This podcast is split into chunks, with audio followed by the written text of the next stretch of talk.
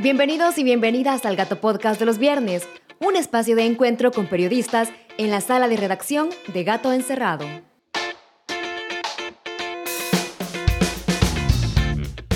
Hola amistades, hoy tenemos una, edición muy interesante y muy importantísima, sobre todo por el contexto en el que nos encontramos y por ello tenemos a una invitada muy especial aquí con nosotros que nos va a hablar sobre la elección de la nueva procuradora para, los para la defensa de los derechos humanos. Ella es Leonor Arteaga, que es directora del programa eh, de lucha contra la impunidad y graves violaciones a derechos humanos de la Fundación para el Debido Proceso, por sus siglas en inglés DPLF.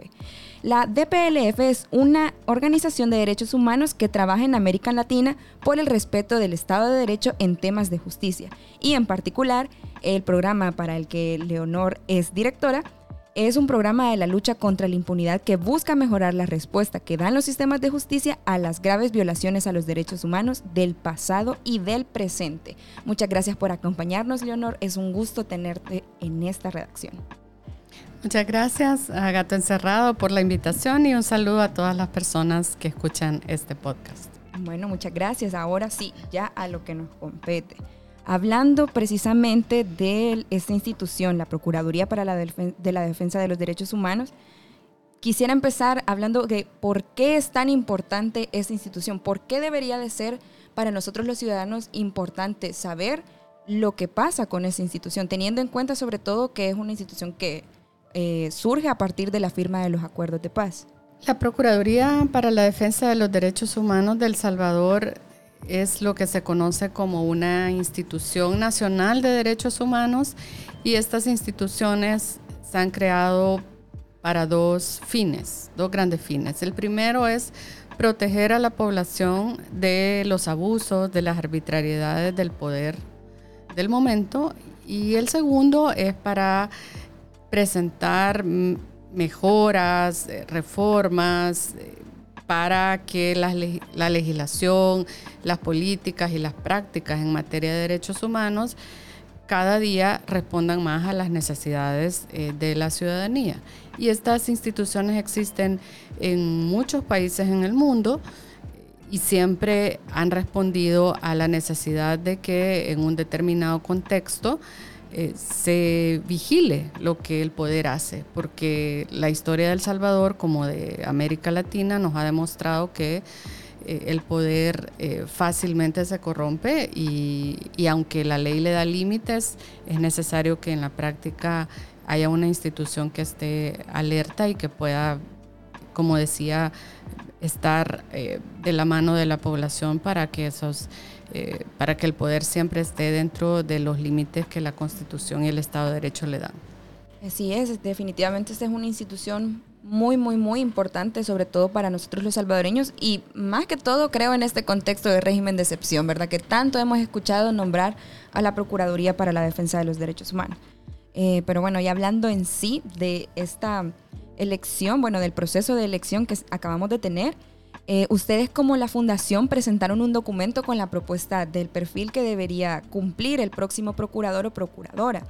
Eh, leyéndolo un poco, revisábamos de que entre las características resaltaban tres, que eran la independencia, la alta calidad moral y la experiencia. ¿Por qué es tan importante de que una persona como el procurador o procuradora de derechos humanos cumpla estas características? Todo funcionario y funcionaria debe ser independiente de intereses políticos, económicos, debe llegar a un cargo únicamente para servir y para cumplir con lo que la ley le dice. De eso de manera general. Eh, en el caso particular de un procurador o procuradora de derechos humanos, esta característica es particularmente relevante.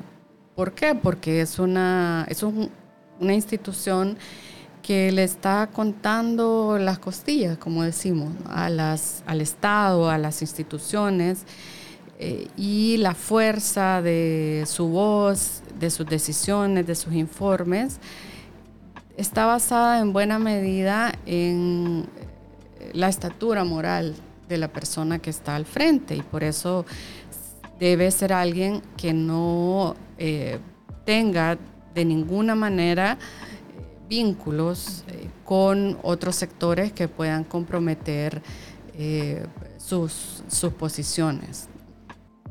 Sí, esto y esto es algo que también se ha estado cuestionando, sobre todo con esta última gestión, la gestión de Apolonio Tobar, porque al principio, cuando sucedió el régimen de excepción en el contexto del COVID-19, él se pronunció por las violaciones a los derechos humanos, pero ya con el régimen de excepción esta percepción cambió. Entonces ponemos un poco en tela de juicio eh, la calidad, esto de la, de la independencia, ¿verdad? Que es muy importante que lo deba de cumplir eh, los procuradores. Y bueno, ya en cuanto al proceso, el, a como gato encerrado estuvimos pendientes del proceso.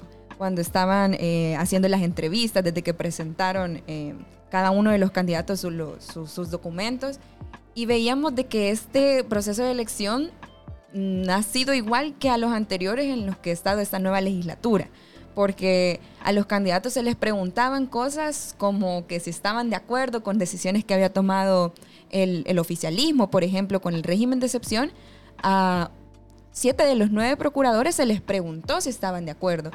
Y contrario a lo que muchos esperábamos de que alguien que debe velar por los derechos humanos dijera de que no estaba de acuerdo, los siete dijeron que sí. Los otros dos no dijeron nada porque no se les preguntó y que de hecho a la procuradora que quedó electa fue a una persona a la que no se le preguntó.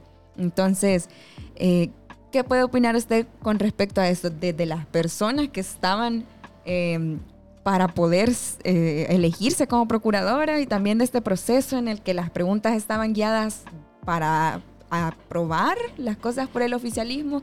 ¿Cree que fue algo ético? ¿Fue un buen proceso para conocer realmente las características y eh, que el próximo procurador podría llegar a tener?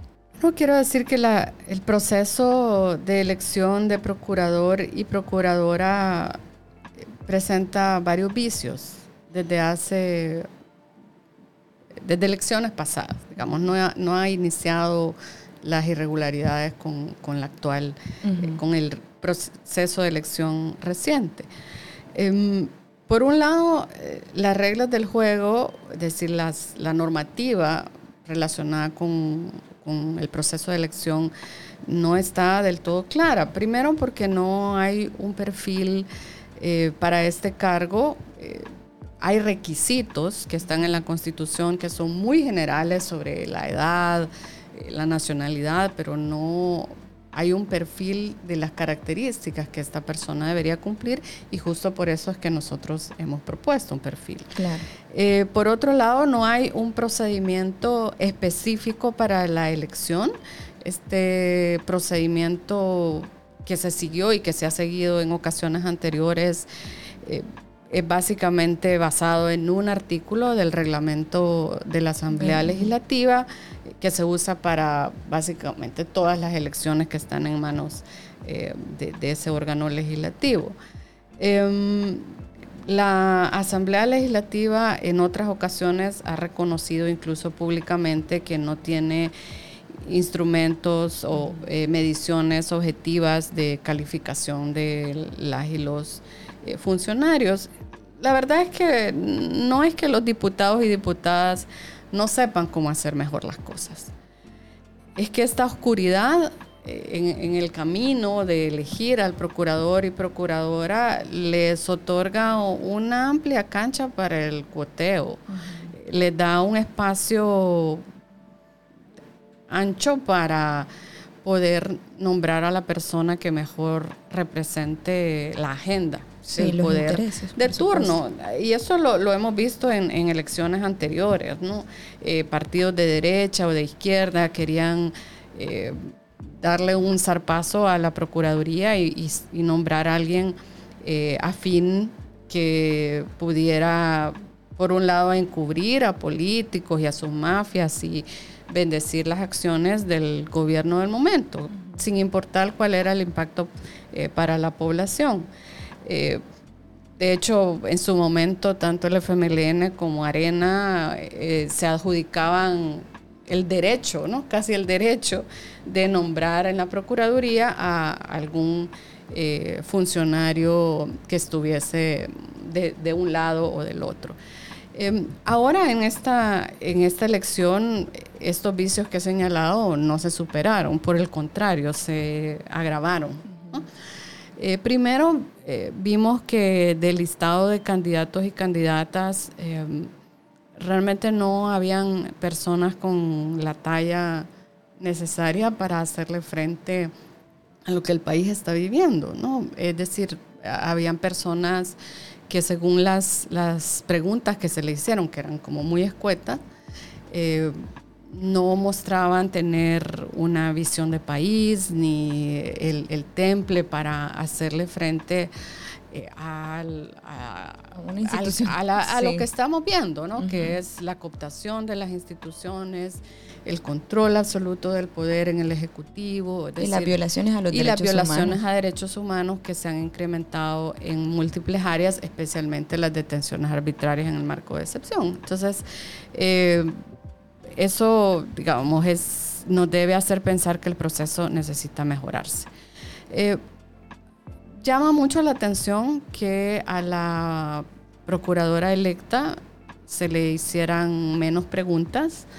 Eh, eso podría llevarnos a pensar que de antemano se, tenía ya un acuerdo de que ella iba a ser la persona nombrada y por tanto realmente lo que opinara eh, o, que sabía sobre un tema estaba un poco de más, porque ya, ya había un, un acuerdo previo. Em, definitivamente es el pueblo el que, el que va a sufrir con una institución que lejos de velar por sus intereses esté siendo utilizada para justificar lo que el régimen hace. Eh, esto ya lo vimos en, las últimas eh, etapas de la gestión anterior, eh, como, como tú bien decías, al principio eh, el procurador Apolonio Tobar empezó siendo, digamos, muy, muy tibio, eh, con algunas quizás decisiones que fueron importantes, pero tampoco se la jugaba. Eh, y en los últimos tiempos, francamente, estaba del lado del poder actual. Entonces, veremos un cambio de esto en, en la gestión.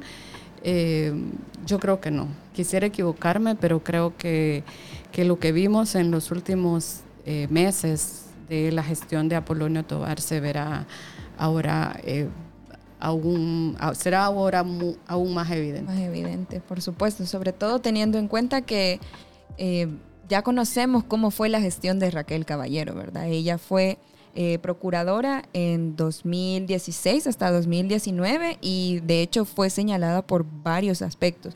Algunos de los más conocidos fueron sus señalamientos por nepotismo, por favorecer a sus hijastras dentro de la institución, que incluso el Tribunal de Ética Gubernamental la sancionó eh, por haber contratado a una, subirle el sueldo y también como hasta por crear plazas que fueran precisamente para ellas, también por aprovecharse de los eh, recursos de la institución.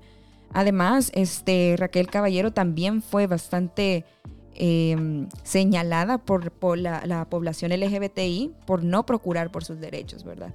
Esto nos presenta casi que una pincelada también de lo que se viene con esa institución. Entonces, realmente la nueva procuradora cumple los requisitos que ustedes habían planteado en esas propuestas para, para que de las características que debía tener ¿Considera usted que fue una buena elección la que se hizo con esta nueva funcionaria?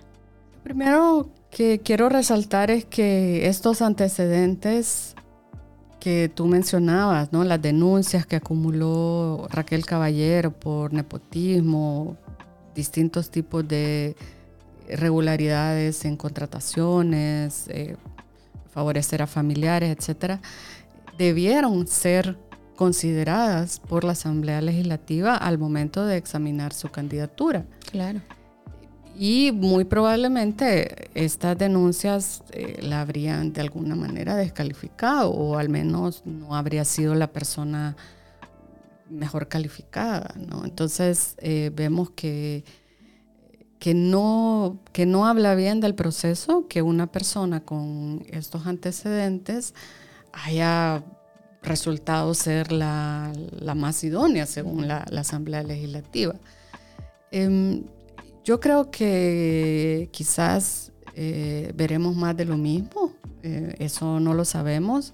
Y aunque estas denuncias de, favorecimiento de, su, de, su, núcleo, de sus intereses, eh, son preocupantes, creo que no tenemos que perder de vista que no solo se trata de esto, no solo se trata de que la procuradora, la procuradora electa pueda llevar a más familiares o pueda usar los vehículos institucionales para fines personales, eh, hay cosas más graves, ¿no? Eh, podría ser que la nueva gestión em, tenga una visión bastante restringida, que le apueste al inmovilismo, a no decir nada, a no hacer nada, o más bien podríamos ver a una institución que activamente defienda eh, cualquier cosa que el gobierno actual y sus funcionarios hagan, aunque claramente viole derechos humanos. Y esto no es algo menor en un país con tantas injusticias y desigualdades como El Salvador, en un contexto de cierre de espacios cívicos, eh, que la PDH deje de denunciar pública y jurídicamente eh, lo que está ocurriendo y se dedique, no sé, a actividades protocolarias, sin consecuencias para los violadores de derechos humanos, claro, sería una tranquilidad para los sectores oscuros de este país, eh, porque sería, bueno, una oficina inoperante, ¿no? De, quejas. Eh, pero ciertamente eso significaría que la PDDH pasaría a ser parte del esquema represor del Estado, es decir, un contrasentido total a lo que, es la naturaleza de la institución. es la naturaleza y a la razón de ser de la Procuraduría. No podemos olvidar que la Procuraduría de Derechos Humanos está cimentada sobre la sangre de miles de salvadoreños y salvadoreñas que, sufrieron las consecuencias del conflicto armado y que precisamente eso, esas violaciones y esa época de terror es la que hizo nacer esta institución. Entonces, que ahora esa institución fuese parte de un sistema represor, eh, sería devastador para este país. Claro, sobre todo teniendo en cuenta que tanto que, que costó, como mencionaba usted, construyéndose base la sangre, con base a la sangre de, miles de personas que fallecieron durante el conflicto armado, pero esto incluso ya podemos comenzar a ver de que existe tal vez una doblegación, podemos tener unas pinceladas, sobre todo con esto que pasó eh, luego del nombramiento de, la procuradora que Nayib Bukele se reunió con ella e hicieron una transmisión de, en vivo para justificar el por qué ella había sido electa. En redes sociales, desde que se nombró eh, a Raquel Caballero como la idónea, según nuevas ideas, para el cargo, se estuvo cuestionando por qué una persona que ya había sido eh, electa en 2016 por Arena, que Arena había sido quien la, la había nombrado y que el FMLN había prestado sus votos también. Entonces, como una estrategia de, para decir por qué la eligieron, la reúne y comienza a justificar de que si Arena y FMLN le escogieron y que si ella se había reunido con eh, personas como eh, eh, el titular en ese momento de Human Rights Watch, que por qué alguien más tendría que cuestionar su nombramiento. Básicamente eso fue lo que, que fue la reunión, decir si ella formó prácticamente parte de la oposición, ¿por qué ahora ustedes se tienen que quejar?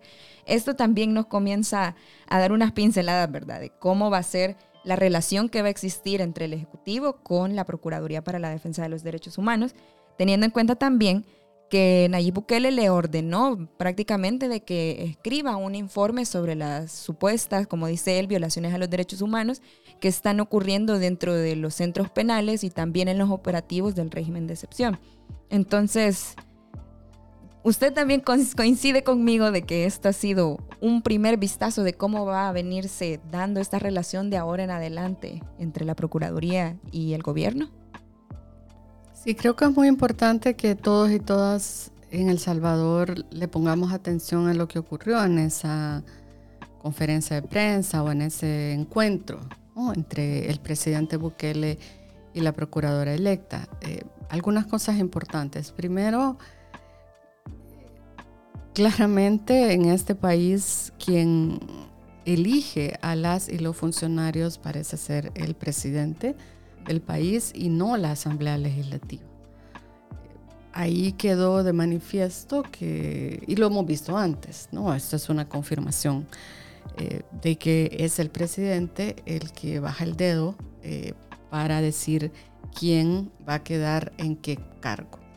Em, y eso a su vez parece implicar algún tipo de pacto, ¿no? Es decir, son cargos donde el presidente otorga, baja su, su, mano para dar la bendición a una persona que, ocupa un cargo eh, a cambio de que esta persona realice determinadas acciones que Se doblegue, básicamente. justifiquen. Claro, en el caso de la Procuraduría de Derechos Humanos, eh, no solo se trata de que guarde silencio o de que sea sumisa, sino parece ser lo contrario, más bien que sea una institución que activamente use todas sus facultades para eh, blindar al régimen.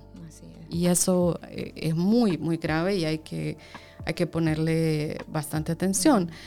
También vimos en esa conferencia de prensa que el presidente de la República y por tanto seguramente la Asamblea Legislativa están al tanto de las irregularidades y las denuncias que la procuradora eh, electa eh, tenía, con la que, las denuncias que, se han venido dando, que además no solo se trata de denuncias ciudadanas o denuncias de sociedad civil, sino que fue condenada por instituciones públicas, es decir, son casos comprobados ¿no? Eh, jurídicamente. Entonces, que, que se haya dejado de lado esos antecedentes también debería tener consecuencias, ¿no? La Asamblea Legislativa y el presidente no tendrían que elegir a personas que no que no cumplen eh, el, ni los requisitos ni el perfil, para un, cargo de tal envergadura. sí.